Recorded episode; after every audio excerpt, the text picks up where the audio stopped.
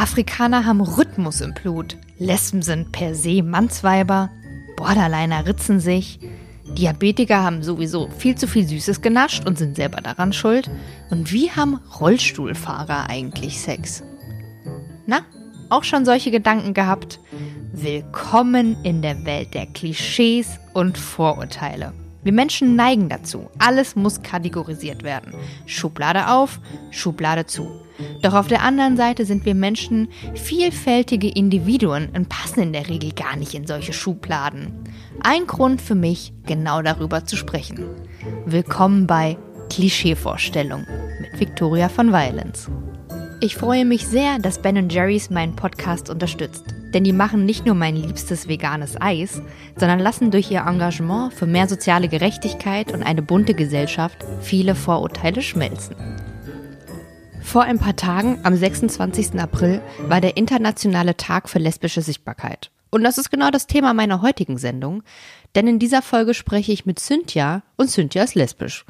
Für mich war das zugegebenermaßen nicht das Thema, an das ich zuerst dachte bei dem Wort Klischee, Klischeevorstellung, weil für mich Homosexualität was genauso normales ist wie Heterosexualität.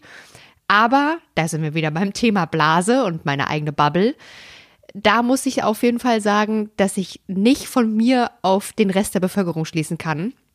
Und das, The das Thema Homophobie auch in Deutschland immer noch ein großes ist. Ich habe mich mit Cynthia über viele verschiedene Aspekte unterhalten. Wir haben über Sex gesprochen, über das Bild von, von lesbischen Frauen in Pornografie zum Beispiel, aber auch über ihren Job und welche Probleme sie auch mit ihrer Sexualität ähm, im Job hatte schon. Und ja, wir haben wirklich munter rumgeplaudert, haben die Zeit völlig aus den Augen verloren, aber es lohnt sich definitiv bis zum Ende zu hören.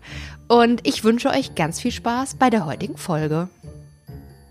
Ja, ich freue mich total, dass du heute äh, bei mir zu Gast bist in meinem Podcast. Und im Gegensatz zu meinen anderen Gästen kennen wir uns auch gar nicht. Also ich Korrekt, bin jetzt ja. komplett gespannt auf deine Geschichte.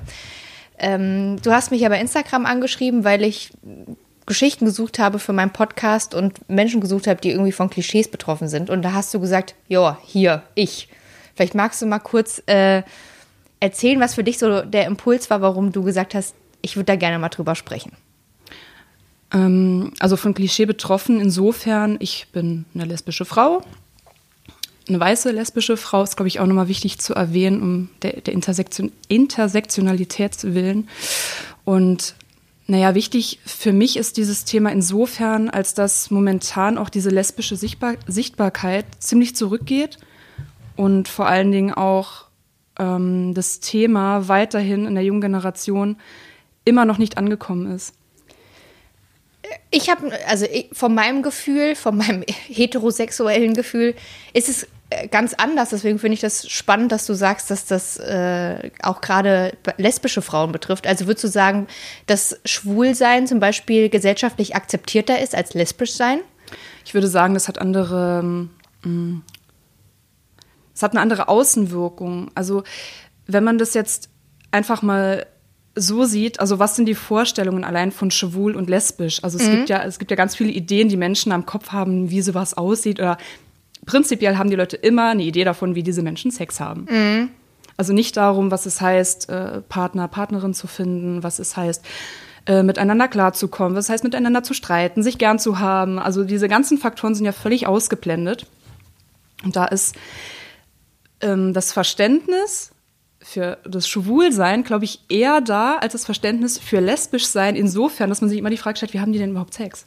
Wird das nicht auch total, ähm, wie soll man das jetzt sagen? Also für, für viele Männer ist das ja auch so ein, eine Art Fetisch jetzt nicht, aber ja, irgendwie ja schon. Also, oder, also für Männer jetzt oder für viele Frauen auch sind Männer, die Sex haben, also zu zweit, zwei Männer, die Sex haben, jetzt ja eher nicht so ein Anheizer, wohingegen mhm. ja zwei Frauen, die Sex haben, ja, das wird ja total sexualisiert. Absolut. Also so diese, diese auch ja. die lesbische Beziehung, weil du mhm. sagst ja auch, dass genau. da viel auch über, äh, ja. darüber nachgedacht wird, wie haben die eigentlich Sex? Das bedeutet ja mhm. auch, dass ja diese, dieses Gesamtkonstrukt, was dahinter steckt, also wirklich auch das Leben miteinander in einer Beziehung und so weiter, das wird dann gar nicht gesehen, sondern komplett ausgeblendet. Mhm. Also man muss ja nur mal wenn man das möchte, Ü18 bitte äh, sich Pornoseiten angucken und da unter die, diese Kategorie gehen, das hat nichts mit der Realität zu tun, mhm. wie zwei Frauen oder mehr Frauen oder wie auch immer seine Sexualität gestalten möchte, Sex miteinander haben. Mhm. Also ich bin immer wieder schockiert, wenn ich sowas sehe und mir das denke, äh, ernsthaft? Äh, nein. Also es ist wirklich rein für die heterosexuelle Männergesellschaft produzierter Porno. Und der hat auch definitiv nichts mit dem Abbild zu tun. Und ich denke, das hat auch, ich, ich weiß auch gar nicht, äh, ja, warum da so dieser Hype um diese, um diese ganze weibliche Sexualität oder diese Idee davon, auch wie die in Pornos dargestellt wird, wo das herkommt, kann ich dir leider auch nicht so ganz sagen. Ähm, ich für mich persönlich äh, sehe auch lieber zwei Frauen, einfach von der Ästhetik mhm. her. Aber um Gottes Willen, das ist, äh, es gibt auch wahrscheinlich heterosexuelle Paare, wo ich denke, ach, die vielleicht optisch gefallen die mir jetzt nicht so. Oder zwei Männer, wo ich sage, ja, optisch gefällt mir jetzt nicht so. Aber das ist gängig und das hat nichts letztlich mit der reinen Sexualität zu tun. Ähm, ja. Ich habe jetzt nicht damit ge äh, gerechnet, dass wir so einsteigen. Aber jetzt bin ich natürlich neugierig. ähm, was wird da gezeigt, was nicht der Realität entspricht? Vielleicht kannst du das mal kurz mhm. einfach mal entmystifizieren, dass das, was da zu sehen ist, äh, nicht der, der Realität entspricht. Was wird passiert genau. Also du musst ja eigentlich, eigentlich will ich gar nicht jetzt so genau wissen. Eigentlich will ich nur ja. wissen, ähm, was quasi in diesem Film falsch dargestellt wird. Mhm. Zum einen würde ich aber auch sagen, es ist in heterosexuellen Pornos ähnlich. Äh, die Art und Weise, wie Frauen aussehen, mhm. die Art und Weise, wie sich Frauen verhalten oder geben. Also ich spreche jetzt auch nur von der Gesamtmenge. Mhm. Äh, also nicht, dass es auch Frauen gibt, die das vielleicht so ähnlich machen, will ich gar nicht hier in Frage stellen. Ich würde einfach sagen, es wird ein komplett falsches Abbild gegeben. Also das sind oftmals vielleicht auch Frauen, die für, unsere, für unser Gesellschaft, Gesellschaftsbild perfekt aussehen. Also vielleicht mhm. lange Haare, Topfigur, äh, dann ähm, lange Fingernägel oder was auch immer. Mhm. Also was, ich würde behaupten, der breiten Masse von lesbischen Frauen so nicht anzutreffen ist. Mhm. Das ist jetzt aber auch nur eine reine Behauptung oder Beobachtung meinerseits. Da würde ich gern gleich nochmal drauf äh, mhm. eingehen. Aber erstmal noch das mit dem, mit diesen Pornos fertig machen. Mit den Pornos fertig machen. Ähm, was ich also auch ist mhm. das auch die Art und Weise, wie die Frauen dann äh, interagieren in diesen Pornos? Also ist das dann äh, völlig jenseits der Realität, wie sich Frauen auch, also es geht ja auch darum, sich zu befriedigen und dann auch zum Höhepunkt mhm. zu kommen und so. Und das ist ja auch äh, in anderen, also auch heterosexuellen Pornos so, wenn man sich die anguckt, denkt man so, ob die Frau jetzt wirklich zum Höhepunkt äh, gekommen ist, ich mhm. wage es zu bezweifeln. Ja. Also da vielleicht ähnlich dann, oder? Mhm ich glaube, ich könnte mir vorstellen, dass das primäre Interesse wirklich darauf abzielt, wie haben Frauen Sex. Also, dass sie versuchen, das irgendwie so umzumünzen. Was ich auch öfter irgendwie mal, was mir in den Weg gekommen ist, so dieses Abbild von, du musst immer penetriert werden als Frau. Mhm. Also, äh, ich weiß auch nicht, woher das kommt. Also, jeder, der so ein bisschen Ahnung von der Klitoris hat, ja. so, äh, ja, wie soll ich das jetzt sagen? Ähm, ja, die wenigsten Frauen können einfach durch reine Penetration genau. zum Höhepunkt kommen. Punkt. Genau, und äh, da ist halt auch oftmals dieses Abbild äh, mit gewissen Spielzeugen, die ja auch gerne benutzt werden. Mhm. Das, das steht außer Frage. Aber in der Art und Weise, also immer diese, dieses Abbild von Dominanz, der, mhm. der, der penetriert, ist dominant mhm. und äh, ja, dieses Bild ist irgendwie ein bisschen verschroben. Okay, also du sagst, es ist auch einfach nicht, also es ist eher zur Unterhaltung gemacht. Ja, und ja, also ich würde das jetzt einfach mal rein so behaupten, es ist wirklich eher so diesen, ich weiß es auch nicht, diesen, ja, äh, Darstellungseffekt hat, dass man äh, als, wenn man jetzt davon ausgeht, dass ein heterosexueller Mann sich daran erfreut, die Idee trotzdem da bleibt, dieses mhm. Penetrieren. Mhm. Okay. Ich habe da noch irgendeine Macht. Dadurch, ja. dass dieser Phallus da ist, ja. habe ich noch irgendeine Macht, auch wenn ich da gar nicht Anteil habe, irgendwie mitzuspielen. Jetzt rein als Idee. Und äh, ich denke, was halt der Unterschied ist, wenn du mit einer Frau schläfst, Sex hast, egal in welcher Art und Weise, wie gesagt, da sprechen wir jetzt auch wieder davon, wer was, welche Vorlieben hat, dominiert zu werden oder nicht oder was auch mhm. immer ähm, würde ich behaupten, hat immer noch mal so eine andere ähm, Magie. Mhm. Also man geht ganz anders aufeinander zu, man geht ganz anders aufeinander ein. Die Bedürfnisse beider Seiten stehen absolut im Vordergrund. Also ich habe seltenst gehört, dass, dass es heißt, ah ja, sexuell, das ist schwierig und dies und das und jenes und es klappt nicht und da müssen wir. Also Du meinst jetzt in äh, lesbischen in Beziehungen lesbisch von Freundinnen von dir? Genau, Bekannten. Okay. Mitgehört, weit, weiten Kreisen. Also das, äh, wo man sich einfach auch noch mal durch die Person klar machen kann, ah, okay, das, was da vielleicht gezeigt wird oder mal aufploppt, äh, ist alles gar nicht mhm. so, äh, wie das vielleicht ist. Aber das ist ja ganz spannend, weil äh, da kann man gleich an einem anderen Punkt anschließen, der zwar auch was mit Sexualität zu tun hat. Ähm, es geht ja auch äh, in einer gleichgeschlechtlichen Beziehung, weiß man ja auch, was der andere will. In Anführungszeichen mehr vielleicht als äh, bei Mann und Frau jetzt. Also die Erfahrung haben, glaube ich, alle in einer heterosexuellen Beziehung schon mal gemacht. Das, manchmal muss man Sachen erklären, die sich, äh, die ihr euch vielleicht nicht erklären müsst. Würdest du sagen, dass das äh, Sexleben äh, dadurch auch besser ist? Also jetzt einfach mal ganz bei, bei dir persönlich ähm, da ich das schlecht beurteilen kann. Also ich kann mich über mein Sexualleben nicht beschweren, sagen wir mhm. es mal so. Ich habe den Vergleich dazu nicht. Ähm, würde aber auch behaupten, dass, wie du das eben gesagt hast, eben gewisse Dinge gar nicht mehr so besprochen werden.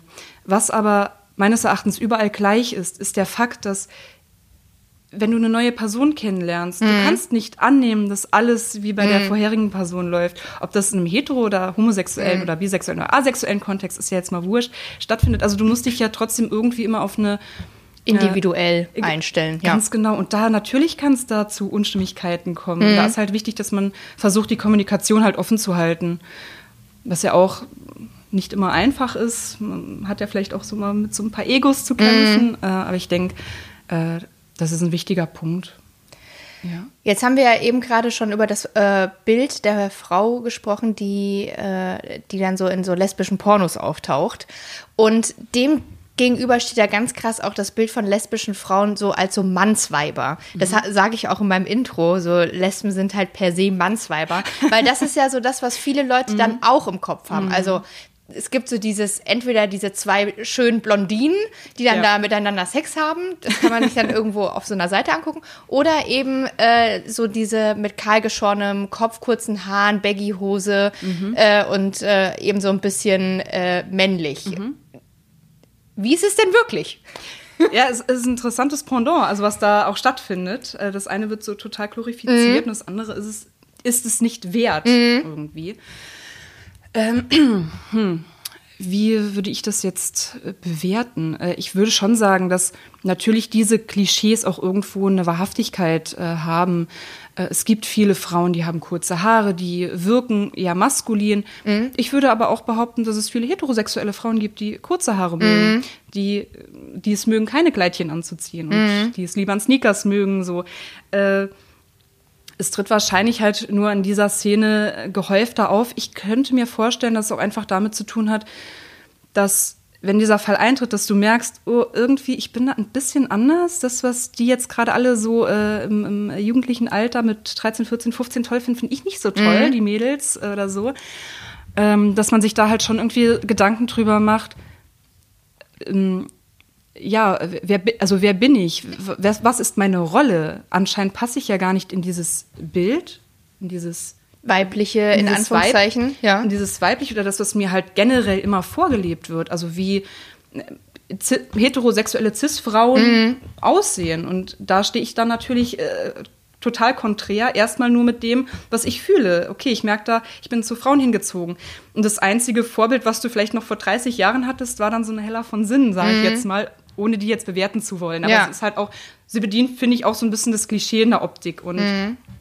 äh, da stellt man sich dann schon so die Frage, wenn du trotzdem lange Haare magst oder vielleicht doch mal ein Kleidchen anziehen willst, okay, passe ich da jetzt überhaupt so rein? Ähm, und ich würde auch behaupten, dass es für diese Frauen ein bisschen schwieriger ist, sichtbar zu sein. Natürlich, wenn du mit kurzen Haaren, mit einem, mit einem Holzfällerhemd und mhm. vielleicht noch einer Regenbogenflagge irgendwo rumrennst, also ist klar, also für viele es, Außenstehende. Also ja. Also es ist dann schon sehr offensichtlich. Ja. Man darf sich natürlich weiterhin die Frage stellen, ist das jetzt so, wie definiert ja, sich die Person? Äh, aber ich würde schon behaupten, dass da die Klischees noch zutreffen. Also gerade was das Bild angeht, aber es gibt auch Frauen, die sich als lesbisch, bisexuell, asexuell, wie auch immer ähm, definieren, äh, die ein ganz anderes Bild. Also mhm. Also sehr weiblich, sehr feminin, wo man es vielleicht nie erwarten mhm. würde. Ja, äh, ich wohne ja hier in Friedrichshain, da sieht man häufiger auch äh, homosexuelle Paare. Also und da äh, passiert mir das auch häufiger, dass ich mich selber dabei erwische, dass ich dann denke, halten die jetzt nur so Händchen? Also, dass man wirklich auch, ich mache mich mhm. davon nicht frei, von diesen, mhm. dass man das, äh, also, dass ich dann teilweise auch überlege, kann das jetzt sein, aber klar, warum eigentlich nicht? Manchmal ist man wirklich so gefangen in seinem komischen Denken. Mhm. Wie, wie hat das denn bei dir angefangen? Du hast gesagt, du hast noch keinen äh, heterosexuellen Kontakt gehabt. Das bedeutet ja auch, dass du schon relativ früh wusstest, dass du nicht auf Männer stehst. Mhm. Also um das nochmal ähm, kurz zu spezifizieren, ich äh, in dem Punkt, ich hatte durchaus heterosexuellen Kontakt. Mhm. Äh, der aber nicht mit einer Penetration geendet hat. Okay. Also Sexualität sei, soll hier auch ganz frei für jeden persönlich definiert werden, was mhm. ja als Sex von sich aus schon irgendwie definiert. Ähm, ich habe das in der Tat recht früh gemerkt, also in der Retrospekt Res oh, Retrospektive. Ja. Äh, wenn ich heute so drüber nachdenke, eigentlich war mir schon so im Kindergartenalter irgendwie klar, irgendwas ist da anders. Mhm. Aber ich konnte das nie so spezifizieren. Also, was ist dieses anders? ich habe ganz normal mit den Kindern gespielt in meinem Alter. Ich würde sagen, ich bin auch ganz normal groß geworden mit zwei äh, Geschwistern. Äh, also ne, da gab es irgendwie keine Unterschiede und auch dann in der Grundschule immer irgendwas war. Aber ich hatte dafür keinen Namen, auch keine Idee. Kannst du es beschreiben, das Gefühl? Also, dass du andere Interessen vielleicht auch hattest oder dich nicht so also ich zum Beispiel, ich bin jetzt zwar äh, heterosexuell, aber ich habe früher auch immer, ich habe eher immer mit den Jungs rumgehangen. Mhm. Und ich fand halt auch immer eher Sachen cool, die die Jungs cool fanden. Ja, also so ja, vielleicht ja. eher so in diese Richtung, dass du dich nicht so ähm, mädchenhaft definiert mhm. hast, wie man das vielleicht erwartet hätte, mhm. dass man mit Barbies spielt oder so. Ja, absolut. Ja, also in die Richtung, ganz gleich, habe ich auch besser mit Jungs verstanden. Mhm. Ich habe Lego geliebt, äh, Bauklötze, äh, draußen Radfahren, sich die Knie aufschlagen, Fußball spielen, ja. auf geht's, also Rambazamba mit den Jungs, auf jeden Fall. Mit Mädels konnte ich da nie so wirklich andocken, mhm. war nie so ganz mein, mein Fall. Äh, aber ich habe mich auch immer gut mit denen verstanden. Also es war nie so, dass ich auf Ablehnung gegangen bin. Es waren halt einfach äh, Unterschiede in ja, Interesse mhm. an gewissen Dingen. Du und hast es nicht gefühlt. Ich habe das einfach, also wenn da jemand kam mit, lass mal irgendwie Zöpfe flechten, dann war ja. ich schon raus. So, okay. ja. Und haben das deine Eltern damals auch schon irgendwie wahrgenommen in irgendeiner Art und Weise und das kommentiert oder also ich hätte lenken wollen? Ich hätte es mir gewünscht. In der Tat wurde ich eher dazu animiert, ähm, doch mal ein Kleidchen zu tragen. Mhm. Das ist natürlich Katastrophe, das ist sehr katastrophal kam auch, glaube ich, ich kann es vielleicht an einer Hand abzählen, äh, wie oft meine Mama mich dann doch in so ein Kleid gequetscht hat. Aber ich generell, äh, ich war mal ein Hosenkind, ich konnte mhm. da machen. Ich weiß auch nicht, ob meine Mama das letztlich irgendwie mal vermutet hatte. Vielleicht. Ich kann es dir gar nicht genau sagen. Dann kam bestimmt die Pubertät mhm. und dann Oh, dann geht's los, oder? Und dann geht's los, ja. Das äh, möchte ich auch nicht mehr unbedingt äh, zurück zu dem äh, Teil. Ähm, ich kann ja auch gar nicht sagen, so wo, der, wo dieser Moment war, wo man es dann plötzlich gemerkt hat. Ich glaube, das ist auch unterschiedlich. Glaub, bei mir war es eher dann doch so ein schleichender Prozess von, okay, die anderen äh, finden oder fangen jetzt an, die Jungs irgendwie toll zu finden. Ich mhm. sitze dann und denke mir so, aber warum? Was ist denn jetzt anders? Was ist denn jetzt passiert? Ja. Das habe ich verpasst. Was ist denn so toll an denen jetzt? Genau, also hat ja nichts geändert. Ne? ähm, würde aber auch behaupten, dass ich in der Zeit auch noch nicht wirklich festgestellt habe, dass ich mich jetzt irgendwie äh, romantisch oder äh, sexuell zu Frauen oder mhm. zu Mädels in, in dem ja. Alter halt hingezogen gefühlt habe. Ich habe aber schon gemerkt, dass so, naja, sie, sich diese Tendenz eröffnet. Und da war für mich halt so ein kleiner Schockmoment, wo ich mir dachte, oh nein, bitte nicht, bitte nicht. Also schon direkt so die, meine eigene Ablehnung, so, oh Gott, nee, bitte nicht. Mhm. Und das war halt dann echt so ein Prozess, wo ich dann immer mehr gemerkt habe, oh doch, oh doch. Und das wurde immer lauter und ich habe immer versucht, dagegen zu stellen. Nein, nein, nein, das ist nicht so. Naja, letzten Endes, es ist so offensichtlich. Mhm. Ähm, naja, was in der Zeit halt dann auch passiert ist, also dieses, das nennt man auch inneren, ähm, also inneres Coming Out, dieser Prozess mit sich irgendwie versuchen, in, ins Reine zu kommen oder ins Klare vor allen Dingen zu kommen, war bei mir halt leider eher so auf, auf Ablehnung, also meine innerliche Ablehnung, weil ich einfach nicht anders sein wollte. Ich mhm. wollte einfach nur in der Masse irgendwie nicht auffallen, mhm. nichts Besonderes, vor allen Dingen vielleicht auch noch negativ konnotiert, besonders zu sein. Äh, und äh, da gab es halt immer mal so die Alibi-Freunde die dann auch nicht unbedingt mehr wollten, was halt super war. Mhm. Und dann äh, konnte ich das Thema für mich halt immer so ein bisschen dämpfen. Und da, äh, es war auch uninteressant für den Freundeskreis, weil in dem Fall es auch nicht irgendwie offensichtlich war. Ja, also du hast dir dann männliche Partner gesucht. Also genau. so, also wie man dann, dann, halt äh, einen Partner hat mit, weiß ich nicht, 15 oder mhm. so. Aber du hast mhm. dann da halt irgendwie mit einem Junge Händchen gehalten, damit keiner irgendwie einen Verdacht so bekommen könnte und du dich da auch nicht weiter mit beschäftigen musst? Oder genau. war das auch für dich selber vielleicht, dass du es versucht hast, damit wegzuschieben? Ich äh, würde sagen beides. Also das ist halt, oh Gott, wann war das denn? Naja, Anfang 2000er, Pubertät. Ich würde sagen, da war auch die Plattform, Plattform YouTube oder so, es gab es ja da. Mhm. Ne, war ja alles noch nicht. Also Internet ja. Ja, nee, halt aber so, noch nicht so wie heute. Wie heute. Ne, es gibt so viele, beispielsweise auf YouTube, wo man einfach schon merkt, boah, krass, da kann man sich einfach da, ne, da teilweise wiederfinden in Geschichten, man mhm. ist ja auch nicht so alleine. Und da gab es halt immer nur so die klassischen Seiten, diese, äh, was war das nochmal? Ähm, wo man das so testen konnte, diese Testseiten, bin ich denn jetzt so oder okay. so? Okay, ja, ja, diese Selbsttests. Ja, genau, also total schäbig eigentlich. Und äh, naja, in meiner Unwissenheit dachte ich so, ich muss das jetzt mal machen. Und äh, leider Gottes, bei zehn verschiedenen Tests kam immer dasselbe raus, ja. Ähm, du hast wirklich diese Online-Tests oh, gemacht. So, ja, Schande über mein Haupt. Nein, ich Nein, Quatsch. Ich meine, das ist ja auch, äh, ich denke mal, ein Stück weit auch so ein bisschen diese mhm. Verzweiflung gewesen. Ja, ja. Also ich habe lange Zeit auch wirklich gesagt, hätte mir jemand diese rote oder blaue Pille hingehalten, ich hätte die gewählt, die mich heterosexuell in Anführungszeichen macht. Mhm. Weil ich den Eindruck hatte, teilweise auch noch habe, dass es einfacher ist. Mhm. Du, du musst dich halt nicht täglich oder jedes Mal irgendwie outen. Dieser Prozess ist ja immer irgendwie da. Na, sei es neuer Job, sei es irgendwie neue Menschen, die du kennenlernst. Es ja. wird ja generell immer angenommen, dass man irgendwie heterosexuell ist. Ja. Das ist die Norm. Ja. Na, dann äh, bist du immer wieder in einem Coming Out, immer wieder. Und ähm, äh, das muss man sich halt auch irgendwie bewusst machen. Und äh, gerade wenn man in der Pubertät ist, da geht so viel mit einem ab und versucht sich ja selber irgendwo zu finden in einer Zeit, wo es sowieso schon so schwierig ist, sich selbst zu mhm. finden und dann halt noch mit so einem Thema. Äh, ja, äh, das war dann schon äh, ein bisschen Kampf. Wie lange hat das dann gedauert, bis du dann gesagt hast, das ist jetzt so? Ich akzeptiere das jetzt. Also, bis ich das für mich nach außen tragen konnte, gut sieben Jahre. So lange? Krass. Ja, ja. Also, dann warst du dann ja auch schon Anfang 20, oder? Mhm. Äh, ja, ah, okay, Na, mit 17, 18? Ja, ich meine mit 18, 19, mhm. kann es jetzt gar nicht mehr genauso determinieren, aber ich, ich meine mit, mit 18 dann letztlich. Mhm. Ja. Und dann war für dich klar, okay, das, das ist jetzt so, ich mhm. bin eben, ich kann machen, was ich will. Ich, ich, werde nicht heterosexuell, ich bin homosexuell, ich stehe ja. auf Frauen und ähm, bist du dann auch mhm. offen damit umgegangen oder hat das dann auch noch mal eine Zeit gedauert?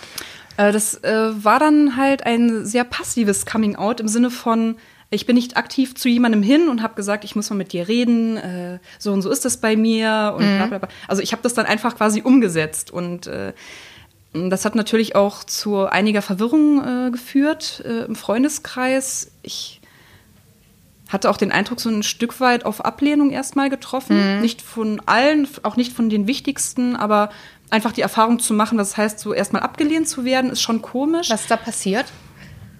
Ich kann dir das gar nicht mehr genau wiedergeben, was da genau an der Situation war. Ich hatte damals äh, eine Frau kennengelernt und ähm, na, da hat sich mehr oder minder irgendwas angebahnt.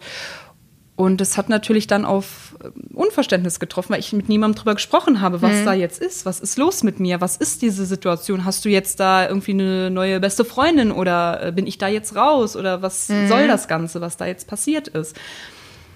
Und ich habe halt gemerkt, für mich ist oder war das zu dem Zeitpunkt immer noch total schwer oder schwierig, auch in Worte zu fassen, was ist da mit mir? Mhm. Äh, weil ich auch oft erlebt habe, dass ähm, Gegenargumente kommen, na ja, dann hast du noch nicht den richtigen getroffen. Das ist so, ich glaube, das ist so dieses Wow. Standardding, du hast noch nicht den richtigen getroffen. Hörst du das heute auch noch manchmal? Auch seit ein paar Jahren nicht mehr. Ich glaube, da habe ich mich mittlerweile echt gut positioniert und Das ist, äh, weiß jetzt inzwischen in deinem Umfeld jeder, dass äh, Ja, das ja. damit nichts zu tun hat. nee, absolut nicht. Nein, also das äh, waren noch keine Kommentare jetzt, die aus dem Freundeskreis kamen, äh, eher aus äh, Familienkreisen. Auch nicht mal böse gemeint, aber das war, glaube ich, die Art und Weise, wie sich versucht hat, die, die jeweiligen, oder versucht haben, die jeweiligen Personen irgendwie damit abzufinden, weil ich auch Familien äh, brauchen diesen Prozess des Coming Outs. Also das ist nicht so, dass ich mein Coming Out abschließe und sage, so, ihr müsst es jetzt alle akzeptieren und heutiger, da findet auch einfach was bei den anderen Personen statt. Ähm, ich muss mir ja irgendwo erstmal ein Fell anfressen, um genau mit solchen Argumenten umzugehen. Und jetzt habe ich natürlich in meinem Kreis ebenso diese Personen, die gar nicht wissen, okay, was ist, wenn jetzt jemand mir blöd kommt und, sagst, und sagt so, äh, ja, deine Freundin ist so und so, ist voll kacke oder was auch immer, also was da auch immer mal fliegt. Also was kann ich denn argumentativ gegenhalten? Und da sind halt, glaube ich, auch viele, vielleicht auch Eltern, erstmal so, ja, was mache ich jetzt? Und ah, ja, erstmal so abschieben, du findest vielleicht irgendwann noch den richtigen und ähm, bis du dann irgendwann nach ein paar Jahren merken, da kommt nur noch die richtige, wenn überhaupt. Die wollten sich dann am Anfang auch nicht äh, damit zu sehr beschäftigen. Wahrscheinlich. Wie war denn generell das äh, Coming Out äh, in, bei deiner Familie? Also gab es da irgendwie, ähm, also wie, ich habe das zwar selber schon mal im Familienkreis auch miterlebt, äh, Gott sei Dank alles ganz positiv, aber das ist ja auch von, zu Familie, äh, von Familie zu Familie ganz unterschiedlich. Wie war das für dich und wie war die Reaktion? Ähm, wie schon gesagt, also ich habe das ja eher passiv gemacht äh, und habe damals äh, eine Frau kennengelernt, damals dann auch meine erste offizielle Freundin. Und wir hatten uns dann verabredet, haben einen Tag zusammen verbracht und waren dann noch abends äh, bei mir und wollten uns eigentlich noch einen Film angucken, unten im Wohnzimmer auf der Couch. Und wir sind halt beide so Arm in Arm eingeschlafen. dann äh, wurde ich dann so langsam wach und meine Mutter sitzt äh, schräg gegenüber von mir, aber mit dem Rücken. Und die Haltung hat schon so gesagt, also von meiner Mutter so, oh Gott, oh Gott, das ist jetzt ein sehr unangenehmer Moment. Und ich dann auch nur so, oh, ups, wir sind eingeschlafen, so ganz verhalten. Und dann meinte ich so, naja, ob ich sie dann, also meine Freundin damals, äh, ja, kann ich sie dann noch schnell nach Hause fahren? Und meine Mutter nur so, mm, ja, ja, mm, mm. Also es war dann so dieses, das war so der, das Coming Out, so dieses, diese Situation, dieses Es wurde nicht, eigentlich nicht drüber gesprochen. Nein, es wurde nicht drüber gesprochen. Es äh, war dann halt einfach so. Ähm, ich glaube, mit meiner Kleinschwester, also meiner jüngeren Schwester, habe ich da immer mal so das Thema. Aber das war halt. Also ich würde sagen, ich habe Glück insofern, als dass es nicht irgendwie äh, jetzt negativ aufgefasst wurde, dass ich mich da äh, keinem Hass entgegenstellen musste oder irgendwelchen Anfeindungen in der Familie, was echt eine Katastrophe ist.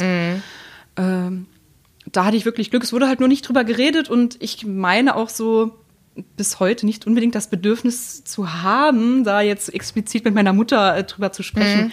Ob das jetzt die Familie von der Seite meines Vaters weiß, kann ich gar nicht sagen. Das weiß ich nicht genau. Aber gab es nie in all den Jahren die Situation, wo es doch mal irgendwie Thema war in Form von einem Gespräch? Oder dass deine Mutter das mal irgendwie vielleicht so vor anderen, äh, du bringst deine Freundin mit oder irgendwie sowas. Also weißt du, dass das Ja, irgendwie ja. mal so äh, verbalisiert wird in irgendeiner Form? Hm, Habe ich meine Mutter nie gefragt, kann ich so also nie sagen. Ich behaupte aber, dass das lange Zeit nicht unbedingt der Fall war.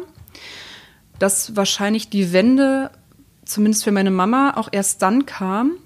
Es war, glaube ich, auch so äh, ein ganz toller Moment für sie. Ich habe hier in Berlin bei einer NGO gearbeitet, die sich primär mit dem Thema beschäftigt, lesbisch, schwul, bi.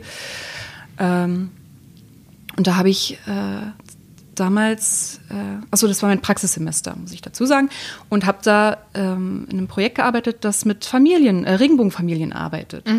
Und da hatte ich, da kam meine Mutter zu Besuch und da meinte ich so, hey, ich würde da noch mal hin, kurz was helfen, möchtest du mitkommen?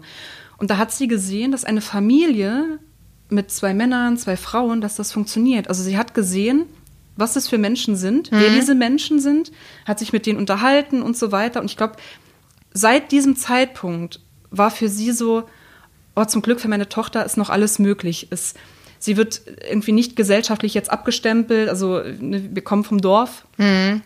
So, äh, sie wird gesellschaftlich vielleicht nicht abgestempelt, gerade wenn sie vielleicht hier in Berlin ist.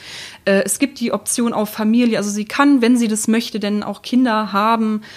Äh, und ich glaube, das hat ihr echt geholfen. Und dann war das Thema zumindest irgendwie lockerer. Mhm. Also ich würde immer noch behaupten, es wurde nie so drüber gesprochen. Es gab immer mal so Sachen, die sie gefragt hat, die sie dann interessiert hat. Aber jetzt auf meine Person bezogen, so eher, nee, also das war irgendwie nie Thema. Finde ich ja irgendwie ganz spannend dass das, wie unterschiedlich das auch in den mhm. Familien behandelt wird. Aber ja, lieber so, dass es äh, toleriert wird, mhm. würde ich dann vielleicht mal das Wort benutzen. Ja. Also du sagst, es ist nicht negativ, aber es ist jetzt auch nicht Top-Thema Nummer eins bei euch. Nee. Deswegen wird es ja irgendwie toleriert, als dass es halt äh, einfach nicht akzeptiert wird. Was mhm. ja leider ja wirklich auch immer noch sehr häufig passiert. Ja, und überraschenderweise war äh, die erste Person, die mir wirklich gut zugesprochen hat, meine Oma. Mhm. Das fand ich auch ganz spannend. Das ist ja noch Kriegsgeneration, mhm. so eine alte Generation. Und die hat dann auch einfach so, ach, ist doch wurscht, mach, so alles gut. Ne, hab gern, wie du gern hast. So.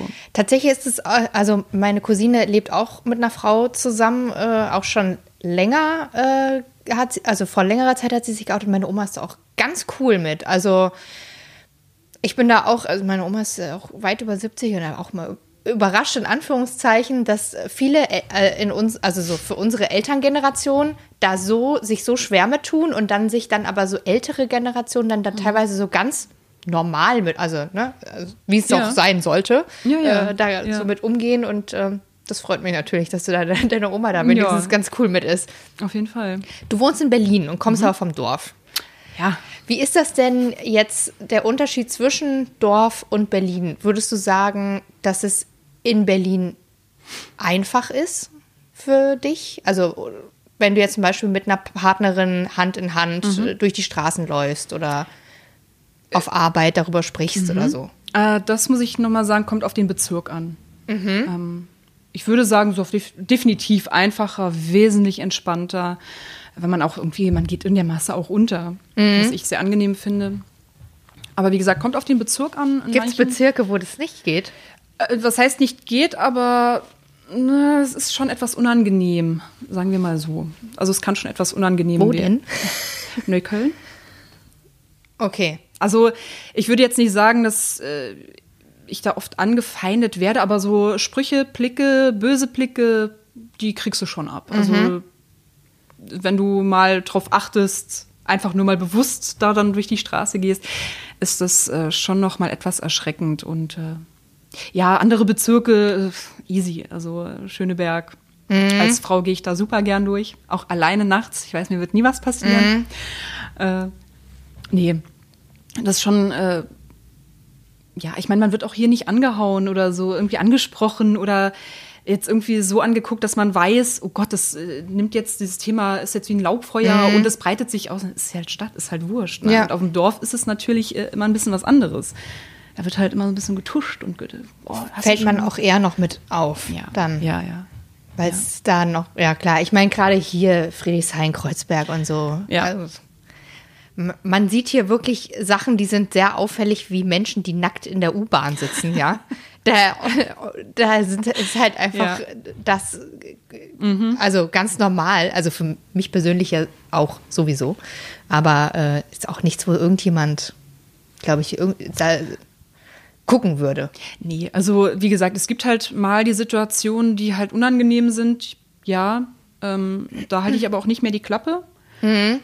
Klar muss man mal irgendwie abwägen, äh, nicht, dass da jetzt äh, diverses Gewaltpotenzial aufbricht, wenn dich jemand blöd anmacht oder ja. hinterher ruft, äh, scheiß Lesbe und du sagst, fick dich, mhm. zurück und dass du dann Angst haben musst, dass du auf die Schnauze bekommst. Mhm. Also die Situation gab es ja auch schon. Also das ist jetzt nicht so, dass es irgendwie, dass man das verschweigen muss äh, sondern es sind auch reale Situationen. Und äh, mir ist es halt nur wichtig, ich kann da nicht die Klappe halten. Mhm. Wenn wir andauernd die Klappe halten, umso stärker werden genau diese Stimmen, die dann sagen, ja, du bist scheiße. Ja.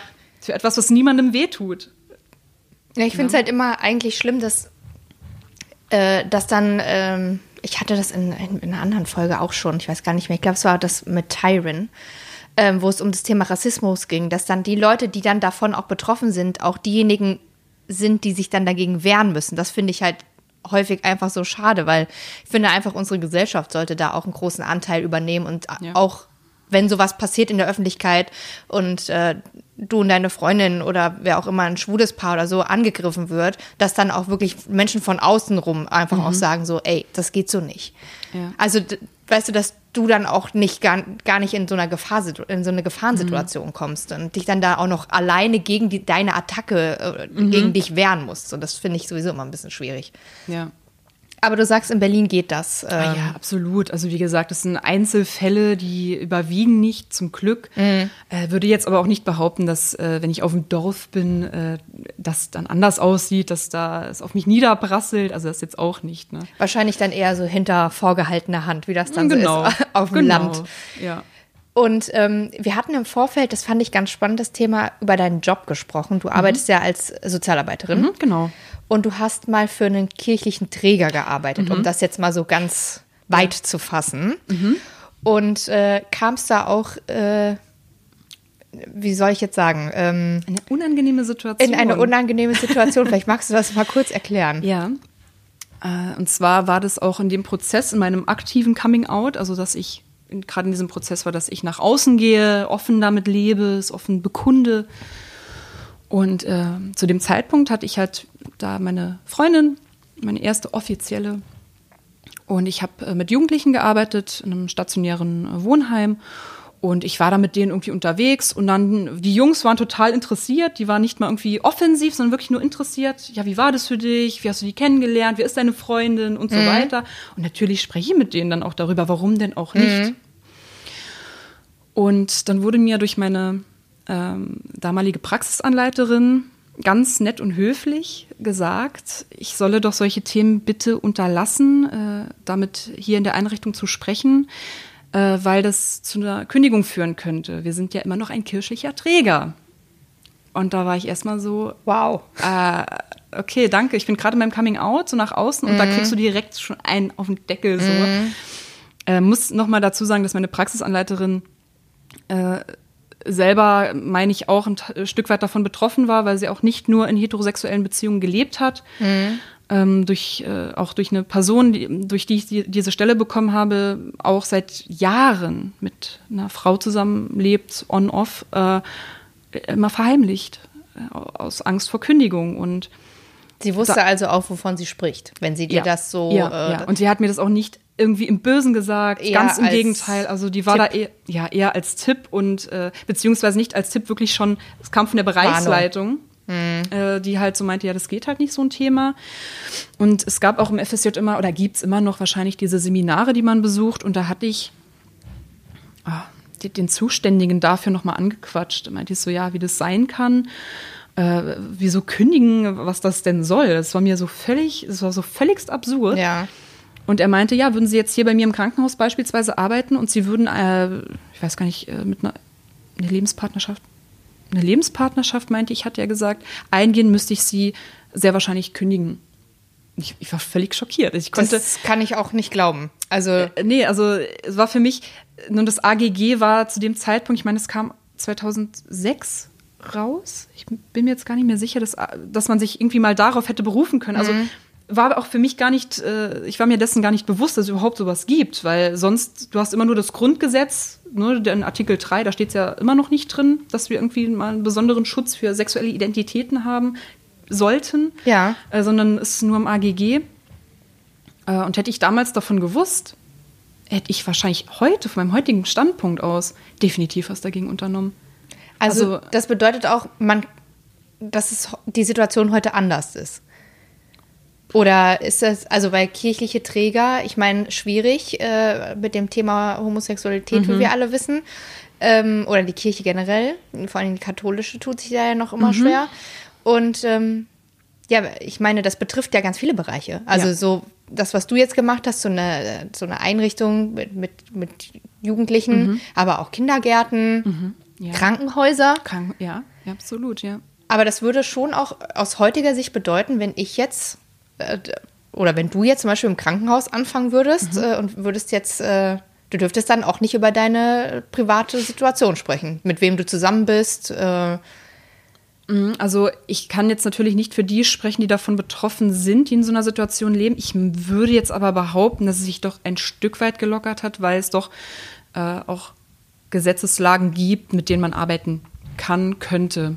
Nichtsdestotrotz, äh, ich meine, vor ein paar Jahren war das ja auch erst wieder dieser Fall, dass, ich meine, in Bayern war das, eine Erzieherin in einer Lebenspartnerschaft wurde aufgrund dessen gekündigt. Und die hat natürlich auch dagegen geklagt. Mhm. Ich meine, sie hat auch Recht bekommen, hoffentlich. Ich habe das gar nicht mehr so auf dem Kasten, aber das ist ein paar Jahre her. Das ist keine fünf Jahre her. Ich meine, das vielleicht drei, vier.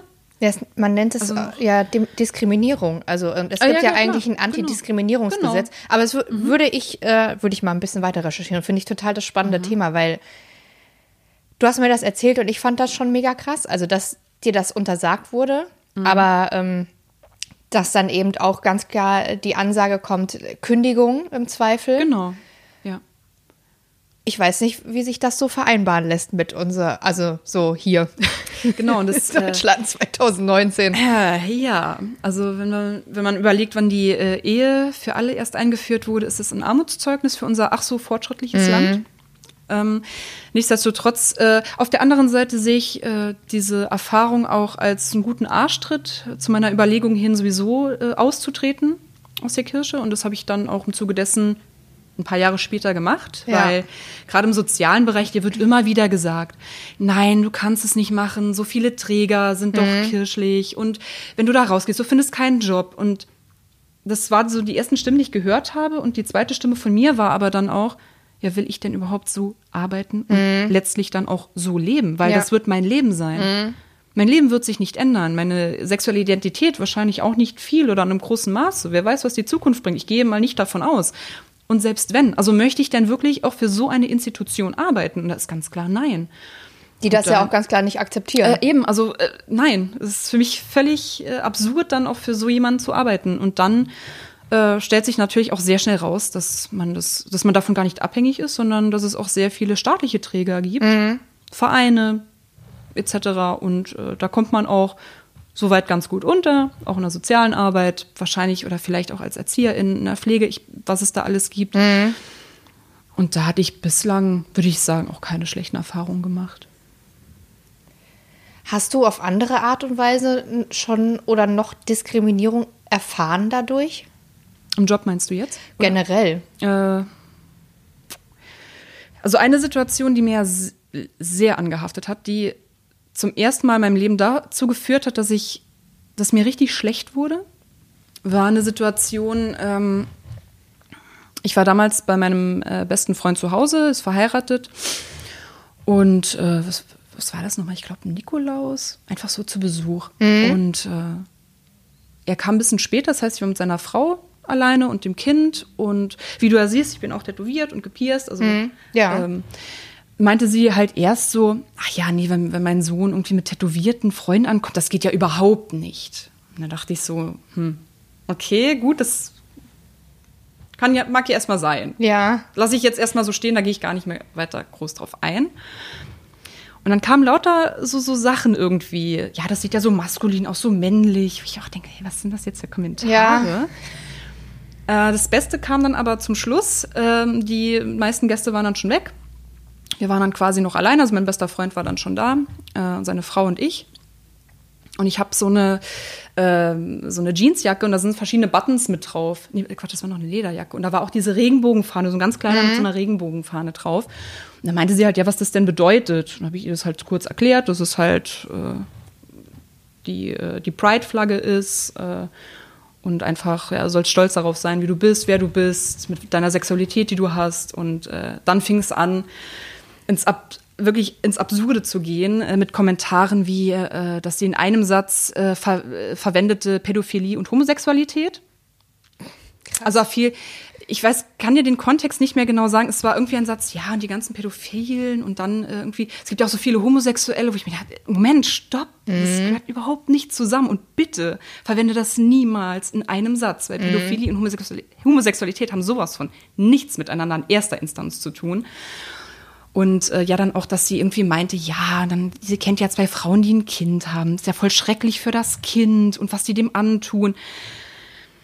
Und ich mit meiner ruhigen Art habe dann versucht, argumentativ gegenzuarbeiten und auch zu sagen, ähm, dass das Problem nicht bei diesen zwei Frauen liegt, dass es dem Kind eventuell durch Mobbing schlecht geht, sondern dass es eine Sache ist, die die, die Eltern, deren Kinder, die mobben, Ja. dass das das Problem ist. Ja, aber so nicht wie diese, sie halt. äh, Genau, äh, genau. Und äh, dass es auch mittlerweile Studien dazu gibt, äh, wie Kinder in Regenbogenfamilien aufwachsen, dass die oftmals toleranter, akzeptant, also mehr Akzeptanz auch haben gegenüber anderen äh, Lebensweisen. Ja, äh, nee, also äh, nee, jetzt Statistiken kann man ja eh nicht trauen. Und also da habe ich schon direkt gemerkt, okay, ich merke gerade, du feuerst absolut gegen mich mit allem, was da geht. ja. Also meine Sexualität komplett schlecht gemacht, mich wirklich so einen Dreck gezogen. Und da bin ich nach Hause und dachte so, also es ist mir noch nie passiert, dass ich mich so dermaßen unwohl gefühlt habe. Mir war so schlecht. Ich habe wirklich am nächsten Morgen die Geschichte, ich habe echt geweint. Ich habe unten bei meiner Mama gesessen, ihr das erzählt und geweint. Ich glaube, das war auch das erste Mal nochmal, dass sie so gemerkt hat, boah, dass das Thema schon schwierig ist. Meine Schwester, die war auch einfach nur so, boah, krass, wie konnte die sowas machen und sagen? Äh, und äh, also das war echt eine Erfahrung, wenn das wirklich Leute machen oder haben im äh, engen Kreis. Boah, außer die Waldfee, Hut ab, wenn die das bis heute immer noch durchhalten oder ausgehalten haben. So eine Situation, das ist echt nicht schön. Na, und dann habe ich das natürlich auch äh, bei meinem besten Freund dann irgendwann angesprochen und gesagt, das ist unter aller Sau, was ich von der ganzen Geschichte halte. Letztlich hat sich halt rausgestellt, dass sie äh, eifersüchtig auf mich ist, wofür es meines Erachtens halt keinen Grund gibt, weil ich ihr keinster Weise, was meinen besten Freund da angeht, im Weg stehe, bitte. Ja. Äh, aber das ist schon eine Hausnummer. Also dann solche ähm, Gefechte aufzufahren, Menschen dann auch so bewusst zu verletzen, und da kam bis heute keine Entschuldigung, sondern dann wurde eher nochmal gesagt, na ja, gib dir doch einen Ruck. Äh, zu dir dann. Genau, wie es halt auch oftmals gerne so ist. Also ich würde sagen, das ist so eine Diskriminierungserfahrung, die für mich krass war. Ja. Teilweise auch krasser, als irgendwie mal angefeindet zu werden von Leuten, die ich gar nicht kenne.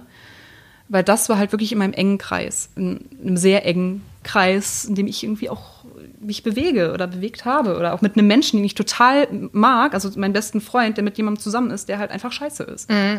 Ja, und du hast ja auch gesagt, dass das ja auch so dieses bewusste Verletzen, also Genau. ich weigere mich auch zu glauben, dass er, wie gesagt, im Jahr 2019 in Deutschland irgendjemand noch wirklich diese Ansicht, äh, also ernsthaft haben kann.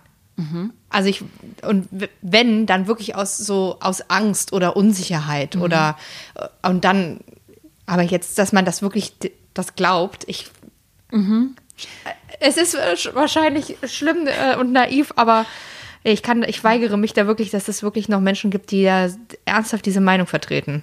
Ja. Nee, es ist auch wirklich erschreckend, äh, dass es echt noch so an der Tagesordnung oder in vielen Köpfen drin ist. Ähm, äh, was sich auch dann halt letztlich wieder an den Kindern widerspiegelt. Also Kids sind unheimlich konservativ, was so das, das Thema angeht, immer noch. Also ich bin immer noch erstaunt davon, wie auch junge Leute über diese Themen so denken oder welche Vorstellungen oder Ideen die davon haben. Erlebst du das in deinem Job? Ich habe das im, äh, im Praktikum, durfte ich an Schulen Aufklärungsarbeit machen. War super, super interessant, eine super schöne Arbeit und habe das jetzt auch noch mal quasi im privaten Kontext äh, an Schulen gemacht.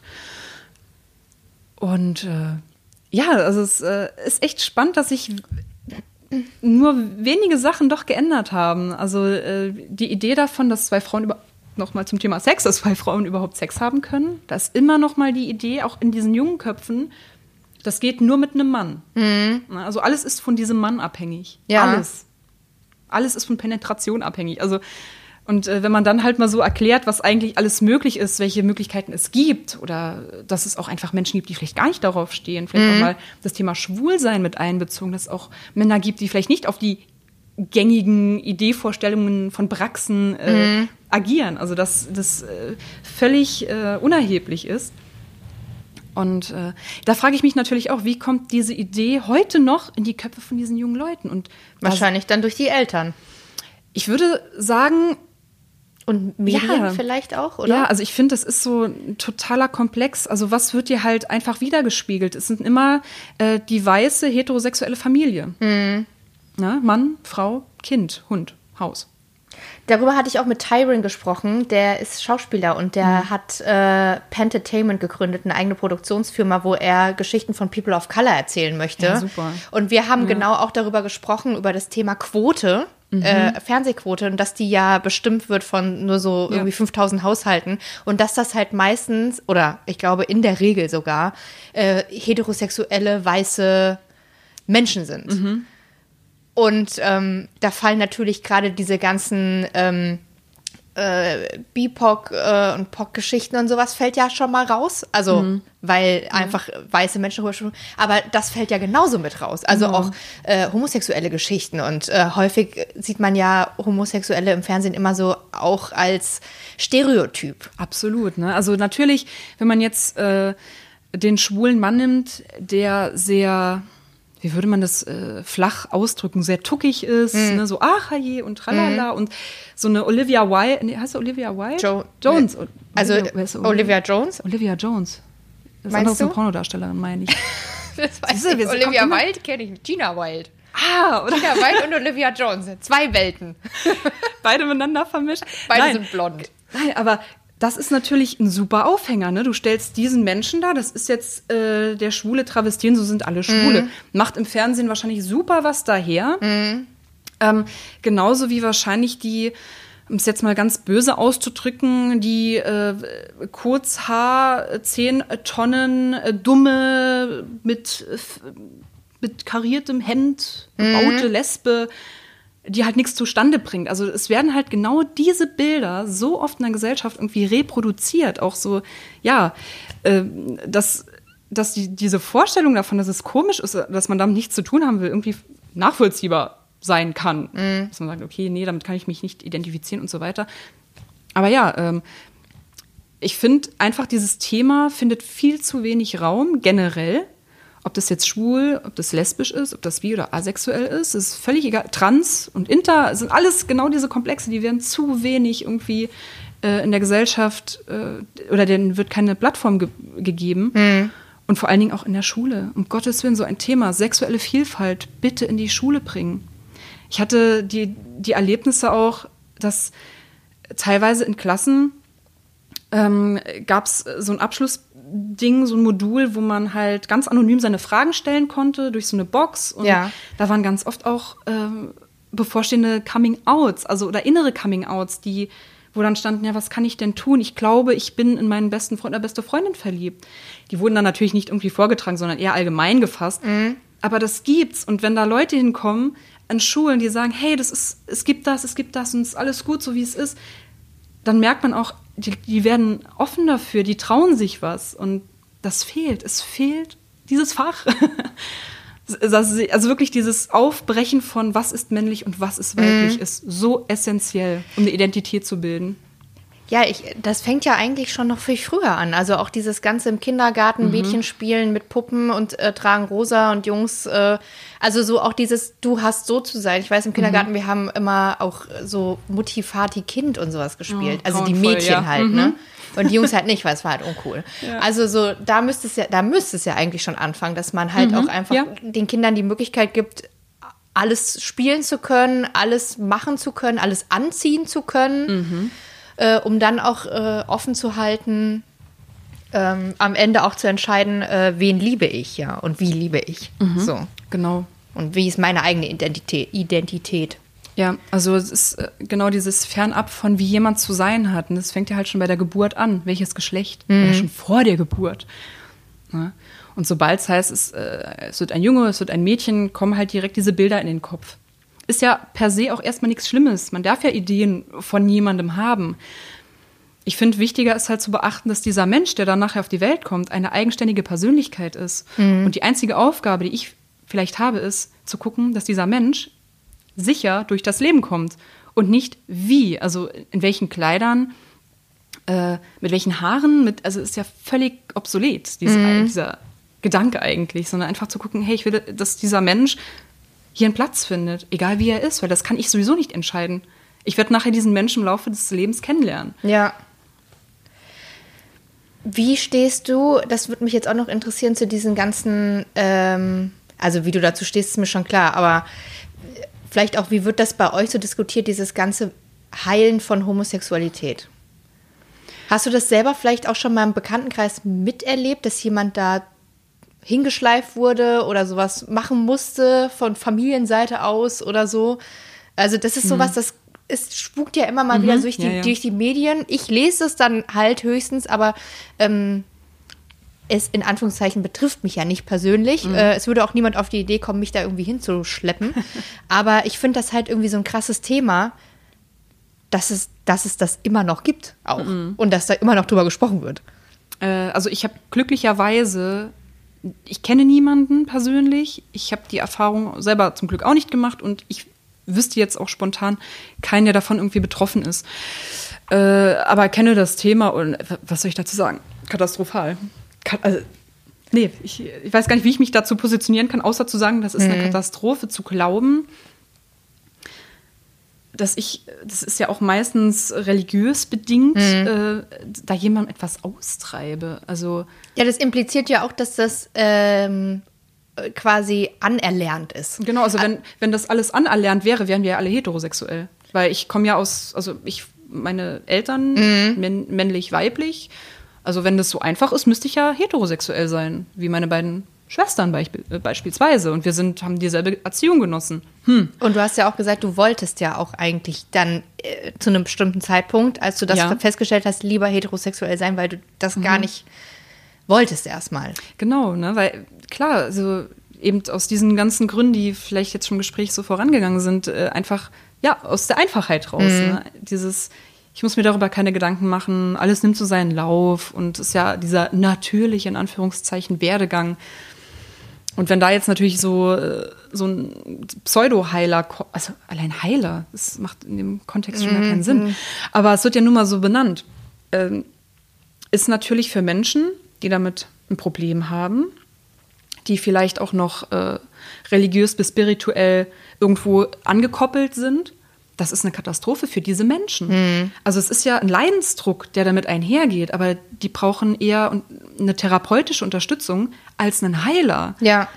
Also ähm, ich meine, es gibt die seltenen Situationen, äh, dass vielleicht Menschen, die misshandelt wurden, äh, sich dann zum selben Geschlecht hingezogen fühlen, weil sie dort vielleicht eine Sicherheit verspüren und vielleicht aufgrund dessen glauben, dass sie so sind und damit aber trotzdem irgendwie ein Problem haben. Also es sind ja auch Situationen, die es gibt, wahrscheinlich eher vereinzelt. Na gut, selbst da wäre dann zu sagen, ja, da, da muss man vielleicht genau auf das Problem gucken, aber das sind so kleine und seltene Momente. ja, vor allen Dingen da wahrscheinlich, ne? ist dann auch eher äh, angesagt, eine Therapie zu machen, Ja, um das dann absolut. aufzulösen. Äh, Natürlich, ja. dieses Problem an der Wurzel zu packen und nicht, ähm, ja. Nee, mich hat das einfach mal interessiert, weil ich bin darüber auch immer wieder schockiert und wie gesagt, lese das ja so ein bisschen von außen, weil niemand auf die Idee kommen würde, mich zu fragen, ob ich da mal hingehen könnte oder so. Ähm, wie das dann ist, wenn man ja selbst in Anführungszeichen davon betroffen ist. Also mich würde durchaus mal interessieren, was da passiert, Mhm. weil ich ja wirklich mich mittlerweile von Konzepten der Religion wirklich befreit habe, Mhm. von diesen ganzen Ideen, die haften an mir nicht mehr. Ich würde auch sagen, dass ich in meiner Persönlichkeit soweit, was die sexuelle Identität betrifft, äh, gestärkt bin. Äh, einfach mal zu gucken, was, also welche Ideen bringen die da voran? Also wahrscheinlich wäre es für mich verschwendete Lebenszeit. Nichtsdestotrotz, es ist eine, eine massive Gefahr. Und was da mit der Psyche von den Menschen passiert, Mhm. die da hingehen, ich, ich kann mir das nicht vorstellen. Also, pff, nee. Ja, vor allen Dingen, ähm, wie gesagt, würde mich mal interessieren, was so jemand, der das praktiziert, dann zu diesen äh, Sachen sagt, die jetzt, die du zum Beispiel jetzt auch gesagt hast, mit ich, ich wollte das nicht, für mich war das schwierig, es war eher der schwierige Weg, das mach ich, macht man ja dann auch äh, gerade am Anfang nicht ganz freiwillig so. Also wenn ich es mir hätte aussuchen können, hätte ich es mir anders ausgesucht, weil es einfach in unserer Gesellschaft nicht so akzeptiert ist und gerade in so einer Zeit wie der Pubertät eben so- sowieso alles ganz schwierig. Äh, das würde, würde mich auch mal interessieren, wie da so jemand dann darauf antwortet. So. Ja, also ich hätte da ein ganz einfaches, ganz, ganz einfaches Rezept. Ähm, einfach anfangen, Geschlechterrollen aufzutüfteln und alles möglich machen. Das ist ein ganz einfaches Rezept. Geh weg von, was ist männlich und was ist weiblich.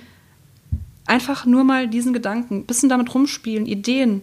Es ist, nie, es ist nicht so schwer. Also dann fällt einem vielleicht auch schnell auf, dass die Konstrukte, unter denen wir leben, vielleicht gar nicht so äh, das Abbild unserer eigenen Identität sind. Ja, man weiß ja auch, dass die Kirche da in unserer äh, Vergangenheit äh, sehr viel dazu beigetragen hat und dass solche Sachen wie die romantische Ehe mhm. äh, auch ein Konstrukt aus der Literatur ist. Mhm. Denn früher hat man ja. nicht aus romantischen Gründen geheiratet. Ja. Es ist dann eher so Zeit des bürgerlichen Trauerspiels, wo man dann angefangen hat äh, zu sagen, ich liebe die Person, ich muss jetzt diese Person heiraten. Das äh, Ehen früher einfach zweckmäßig waren. Und ich glaube auch gerade wir in unserer heutigen Zeit auch so ein ganz komisches Bild von Beziehungen haben, also generell auch von heterosexuellen Beziehungen. Ich glaube, da leiden auch viele heterosexuelle Paare drunter, dass sie denken, sie müssten für immer mit dem gleichen Partner ja. und das muss immer alles ganz toll und äh, mein äh, Seelenverwandter und äh, sexuell auch alles super, gleiche Interessen und so. Das funktioniert halt auch, also dieses ganze, also dieses ganze mhm. Denken, mhm. was wir haben und auf alle anwenden, belastet uns auch doch irgendwie alle. Mhm. Ja, gerade, ich meine, wie du jetzt ansprichst, dieses Thema Ehe ist ja auch so ein, also ein sehr komisches Konzept insofern. Wir haben jetzt glücklicherweise die Ehe für alle ähm, und die macht oder zumindest diese le eingetragene Lebenspartnerschaft hat ja auch oftmals nur, in Anführungszeichen, ich will jetzt nicht alles über einen äh, Kamm scheren, aber die, diesen Zweck erfüllt zum Beispiel, wenn Kinder im Spiel waren. Mhm. Es unfassbar wichtig ist, dass da irgendwas an Dokumenten vorliegt. Mhm. Weil einfach nur so als Paar, und da sind Kinder im Spiel, hast du vielleicht als nicht leibliches Elternteil da gar, gar keine Handhabe. Mhm. Krankenhaus, nix. Bist du aber einfach nur in einer normalen, unverheirateten Beziehung, das ist gar kein Thema. Das ist mhm. überhaupt kein Thema, dass ähm, äh, derjenige, der jetzt mit der, der Partnerin oder umgekehrt zusammen ist und also ein Kind im Spiel, dass da, äh, dass da gewisse Rechte gibt. Das ist irgendwie nie so ein Thema. Und äh, jetzt ist halt äh, immer, no, was halt immer noch so ein Ding ist, meine ich, äh, mit der Ehe, dass selbst wenn dort Kinder im Spiel sind, du als äh, Nicht-Elternteil oder nicht biologischer Elternteil, wenn du dieses Kind adoptieren möchtest, ein echt krassen Weg vor dir hast, dass das überhaupt anerkannt wird, dass mhm. du überhaupt akzeptiert wirst. Also du musst dich da halt blank ziehen von der Institution um zu sagen, ey, ich, ne, wir sind eine Familie und ich will, dass es auch auf dem Papier eine Familie ist, dass ich die Rechte habe, ja. wenn das Kind ins Krankenhaus kommt, dass ich da hingehen darf, dass ich erfragen darf, was ist. Also so simple Sachen, mhm. über die sich vielleicht jemand, der heterosexuell ist, würde sich auch niemand Gedanken machen. Oder kaum. Mhm.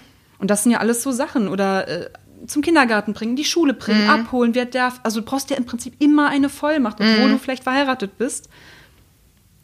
Ja, und äh, da, da müssen sich die Paare äh, ja, die müssen da einiges über sich ergehen lassen.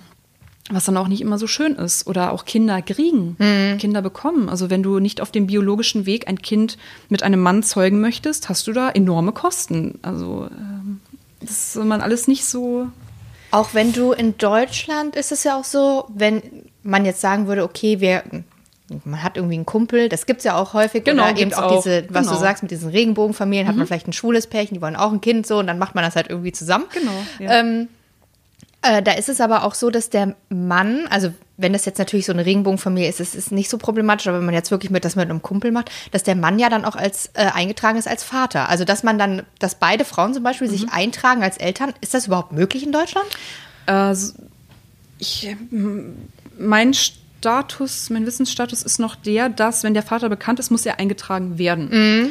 Ich meine, es gab auch die Situation, dass es hieß, ja, ich weiß nicht, wer der Vater mhm. ist, aber da sind die Ämter anscheinend doch sehr hinterher, um das herauszufinden. Mhm. Ähm, also es ist schon schwierig. Also du kannst dich nicht als Lebenspartnerin einfach mit eintragen lassen. Mhm. Ich glaube, dass es noch nicht geht. Ich will aber doch jetzt nicht äh, irgendwie was Falsches in die Welt setzen. Ähm, das ist nur mein Standpunkt, den ich noch meine zu wissen.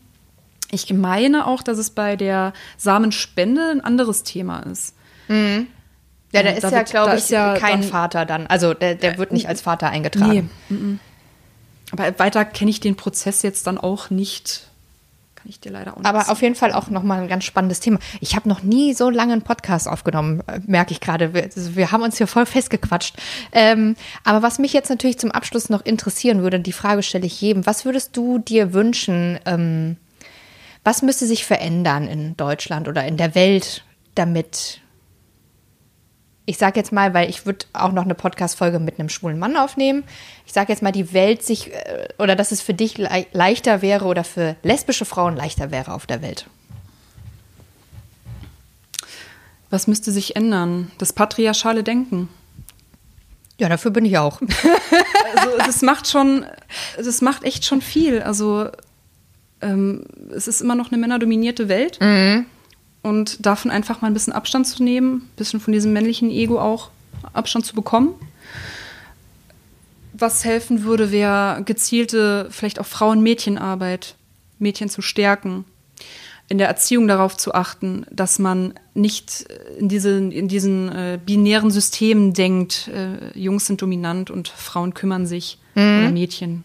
Dass man einfach äh, die Rollen aufbricht, dass man sagt, entwickel dich so, wie du glaubst, dass du dich entwickeln, entwickeln möchtest und dass genau dafür Raum geschaffen wird. Und ich finde auch, dass äh, sowas, wie gesagt, in schon Kindergärten, in Grundschulen, in Schulen generell, weil dort die meiste Zeit auch in der Peer Group miteinander verbracht wird, ähm, Themen behandelt werden, die genau das, was unser ganzes Leben letztlich irgendwann ausmachen wird, sexuelle Vielfalt ist. Mhm. Beziehungsmodelle. Das ist das, was unser Leben irgendwie gestaltet, in jeglicher Form. Und das, finde ich, muss, da muss ganz viel Aufklärung passieren. Also ganz viel Aufklärungsarbeit. Ja. Das kann ich so unterschreiben. Yay. Vielen Dank äh, für deine Zeit und deine offenen Worte. Danke für die Einladung. Ich danke dir.